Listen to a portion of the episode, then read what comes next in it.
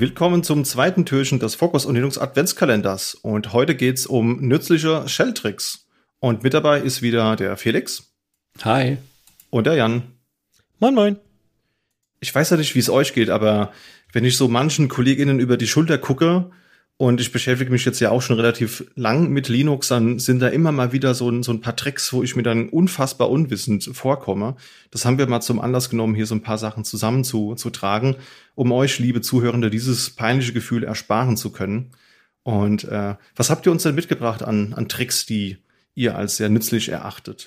Einer meiner Lieblingstricks ist auf jeden Fall das Aufrufen von, oder das Editieren von Kommandos im Editor.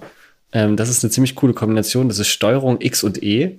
Äh, wundert euch nicht, guckt vorher, welche Umgebungsvariable als äh, Caps Editor exportiert ist. Also wahrscheinlich per Default ist es, glaube ich, immer Nano. Ähm, ich mache das so immer Export Editor gleich Vim. Aber dann kann man extrem praktisch lange Kommandos direkt in seinem Lieblingseditor editieren und wenn man den dann beendet, zum Beispiel Steuerung ZZ oder halt Doppel Q, wie auch immer, ähm, dann wird das direkt ausgeführt. Das ist extrem praktisch. Äh, vielleicht in, die, in dieselbe Richtung geht ähm, sudo Ausrufezeichen, Ausrufezeichen. Äh, das führt das letzte Kommando mit sudo aus. Da habe ich mir mittlerweile, also bevor ich das wusste, hatte ich äh, ein Z-Shell-Makro, äh, wo man zweimal Escape drückt und dann wird sudo vor das Kommando hinzugefügt.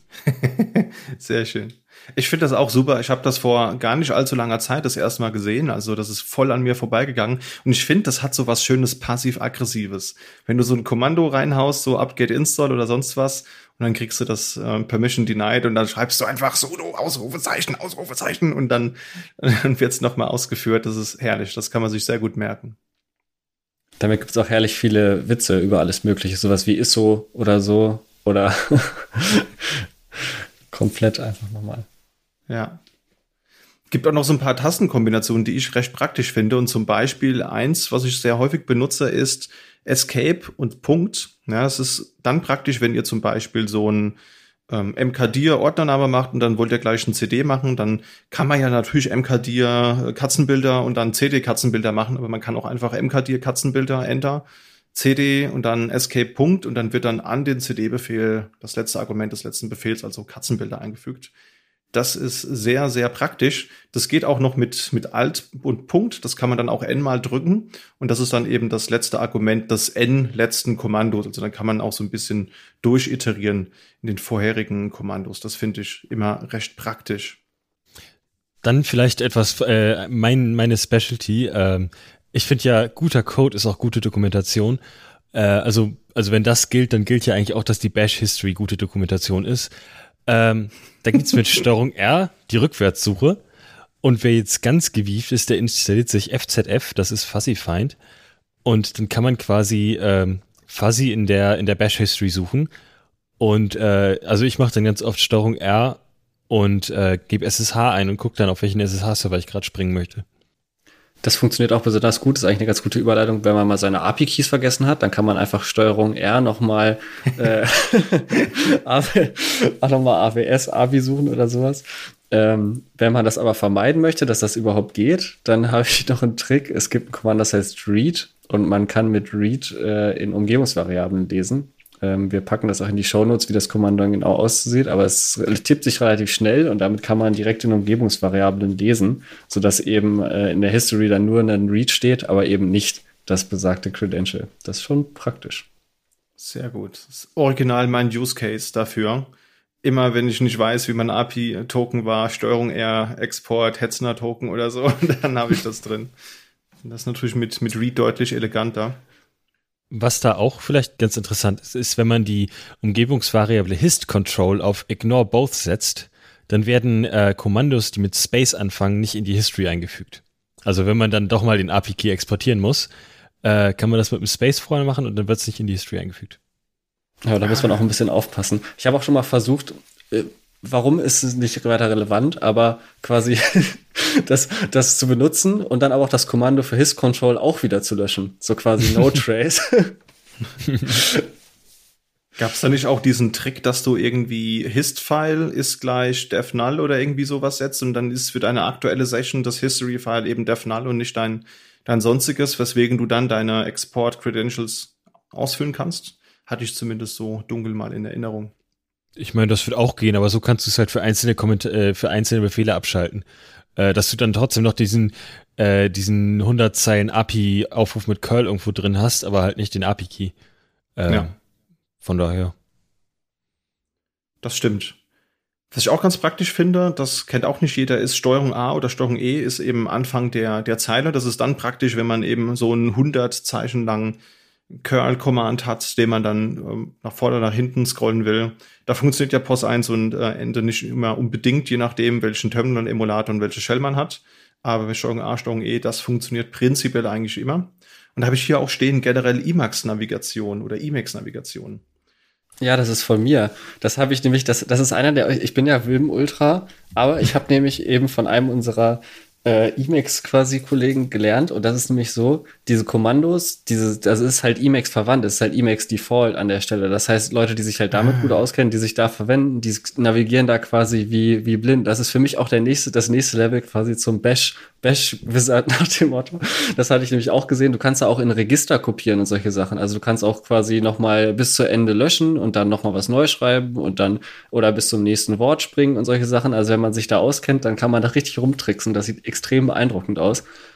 Man kann auch quasi, das habe ich einmal probiert, aber das taugt einfach nicht gut oder zumindest nicht, wenn man auch mal andere Systeme benutzt. Man kann diesen Modus, diesen Emacs-Mode auch auf Vim-Mode umstellen und dann ist man in der Kommandozeile standardmäßig im Bash, bist du im Vim-Mode und kannst dann mit Vim-Shortcuts arbeiten. Aber das Problem ist, dass ja, das ist halt nicht der Default auf den. Das heißt, es ist extrem kontraintuitiv auf anderen Rechnern. Das heißt, du gewöhnst dir Sachen an, die auf anderen Rechnern dann nicht funktionieren. So, also ja. Das, das stimmt. Das habe ich mal irgendwo gesehen auf einem System und war erstmal verwundert, habe dann, nachdem keine Tasteneingaben funktionierten, bin ich mal auf i gegangen und war dann verwundert, dass es dann ging. Also stimmt, da war was. Habe ich schon mal gesehen, aber trifft man eher selten in der freien äh, Wildbahn an. Und ich, ich sehe es eigentlich genauso. Also man kann sich natürlich alles highly anpassen, aber das große Problem ist, wenn du dann eben unterwegs mal bei KundInnen bist und dann hast du so ein Vanilla-System, dann bist du natürlich arbeitsunfähig, wenn du deine super angepasste Umgebung nicht mehr vorfindest. Ja. Habt ihr denn schon mal was von der Carré-Substitution gehört? Nee. Das ist voll das Hidden Gem, wie ich finde. Da kann man so Dinge machen wie, ihr habt so einen langen Befehl, ne, also jetzt mal beispielhaft Echo AAA, das steht jetzt sinnbildlich für irgendeinen langen Aufruf. Und dann habt ihr irgendwo in diesem Kommando das AAA, das ihr durch BBB austauschen wollt. Aber ansonsten wollt ihr den Rest des Kommandos oder die anderen Bestandteile des Kommandos so wie es ist auch weiterhin ausführen. Da könnte man jetzt natürlich sich wieder die Zeile nach oben holen, könnte dahin navigieren, könnte das rauslöschen. Oder man schreibt eben einfach Circumflex AAA, Circumflex BBB, drückt auf Enter und dann wird einfach der letzte Befehl ausgeführt und eben Zeichenkette A wird durch B ausgetauscht. Und das finde ich, das kann wirklich einige Keystrokes einem einsparen, wenn man wirklich mit möglichst wenig ähm, Aufwand zum Ziel kommen will. Das fand ich ganz, ganz praktisch. Ich glaube, solche Sachen ähnlich, ich habe das extra mal ausgeholt, weil du es aufgeschrieben hattest, aber ähnlich, das geht, glaube ich, auch mit dem ersten Punkt, mit FC, geht das auch. FC Substitution gibt es, glaube ich, auch.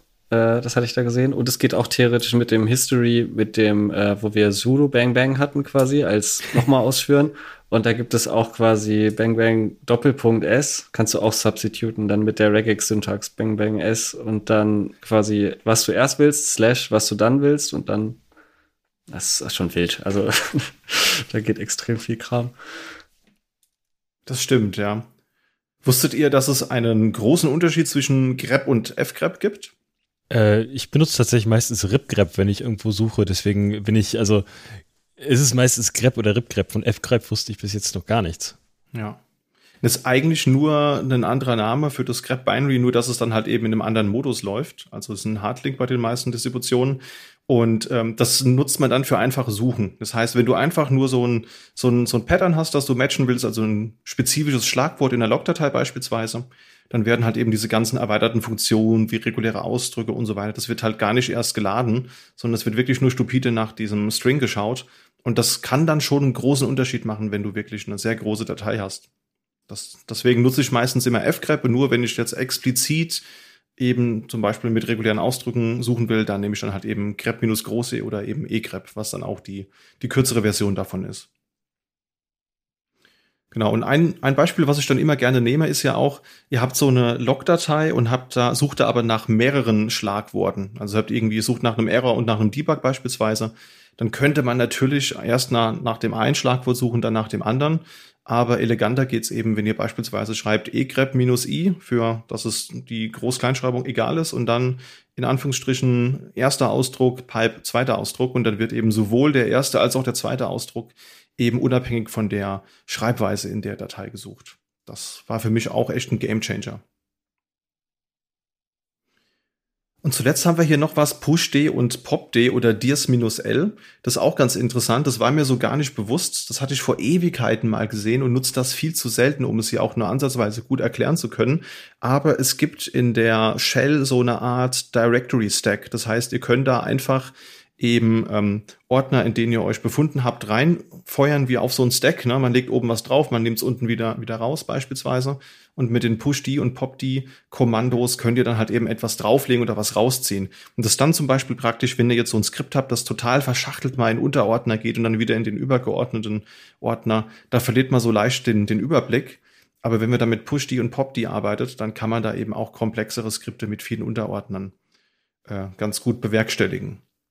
Ja, und damit haben wir, glaube ich, einige Tipps zusammengefasst. Ich habe auf jeden Fall einiges mitgenommen heute. Ich fand das Beispiel mit dem Read-Kommando für Zugangsdaten fand ich ganz praktisch. Ich habe mir da bisher meistens immer andere Tricks gesucht. Das werde ich auf jeden Fall bei dem, bei dem nächsten Projekt mal ausprobieren.